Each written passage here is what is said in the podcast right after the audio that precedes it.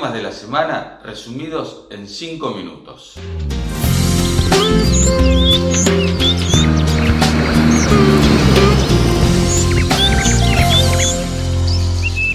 A medida que nos acercamos a la fecha límite del 12 de mayo, donde finaliza el régimen vigente para la política de biocombustibles, el tema va ganando cada vez más espacio en los medios nacionales. Pero en lo concreto es que más allá de las idas y venidas, de los rumores trascendidos que hay, eh, si va a haber una nueva ley en el Congreso, si se va a renovar eh, lo aprobado por senadores el año pasado, si se va a prorrogar por decreto, lo concreto es que hasta el momento no se sabe nada y la incertidumbre crece día a día. Pero mientras tanto, en el mundo, en este fabuloso mundo de la bioeconomía, siguen pasando cosas muy interesantes. Esta semana se conoció un informe del Good Food Institute, una institución que persigue la promoción de las proteínas alternativas, que en este rubro las, eh, las empresas, o mejor dicho, las inversiones en este sector han totalizado 3.200 millones de dólares, una cifra que es récord absoluto y que ha triplicado el récord anterior registrado en 2019. Y sin ir más lejos, esta cifra también multiplica en 5,5 veces las inversiones registradas en proteínas alternativas en el año 2018, confirmando una tendencia exponencial que tiene que ver justamente con las inversiones en este novedoso sector de alimenticio. En 2020 fue un año marcado por la pandemia, donde concluyeron múltiples crisis eh, económicas, sociales y también ambientales. Y justamente el informe destaca que las proteínas alternativas vienen a traer soluciones justamente a estos desafíos. Según eh, se, describe en este informe, dice que los inversores están, son cada vez este, más conscientes de sumar el riesgo eh, climático a los riesgos de inversión y que les resultan cada vez más atractivos estos proyectos que tienen que ver con traer beneficios al ambiente. Este tema no es novedoso, a principio de año contábamos que el Banco de Inglaterra, el Banco Central de Inglaterra había este, alertado a los empresarios de empezar a tomar el riesgo climático en sus decisiones, puesto que ellos esperan que para el 2030 el precio de la tonelada de dióxido de carbono emitido llegue a los 100 dólares, una cifra que este, multiplica casi por tres los valores que se están tomando hoy en día o que están haciendo planes este, los empresarios a la hora de este,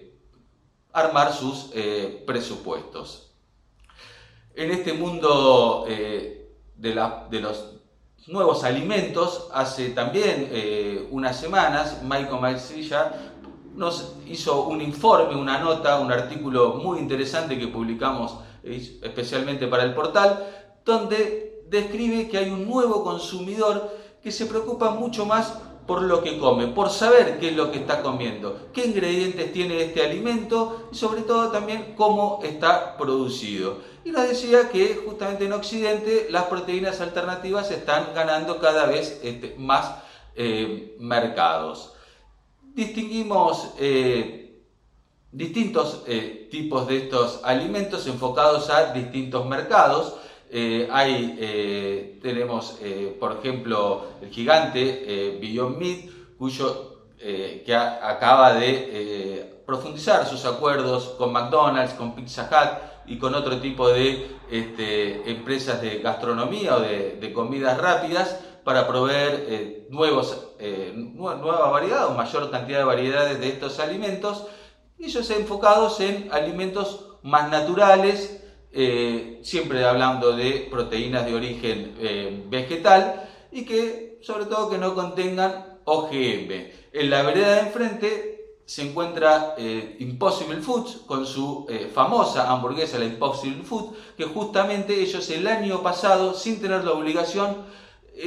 pusieron que eh, en su packaging destacaron que es un alimento producido bajo organismos modificados genéticamente y que justamente esto es lo que le permite a ellos hacer un alimento más nutritivo, con menor consumo de agua, menor consumo de tierra y menores emisiones de dióxido de carbono, destacando el rol que tiene la biotecnología en estos alimentos.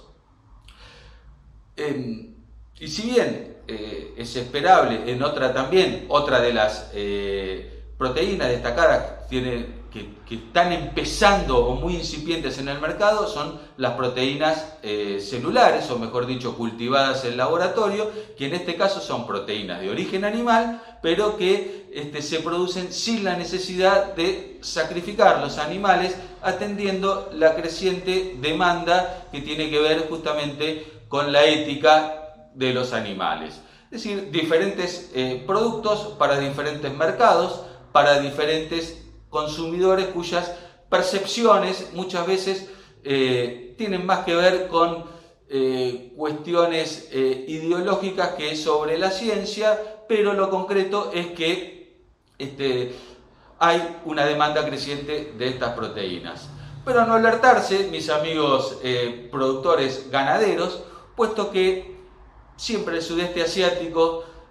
a medida que millones eh, de chinos o indios pasan de la clase baja a la clase media, lo primero que hacen es incorporar las proteínas animales a sus dietas y sigue creciendo también muy fuerte el consumo de las carnes o las proteínas animales. Así que hay mercado para todos en este fabuloso mundo de la bioeconomía que crece día a día, cada vez conocemos más, sabemos más, nos informamos mejor y nos podemos alimentar un poco mejor. Muchas gracias y hasta la semana que viene.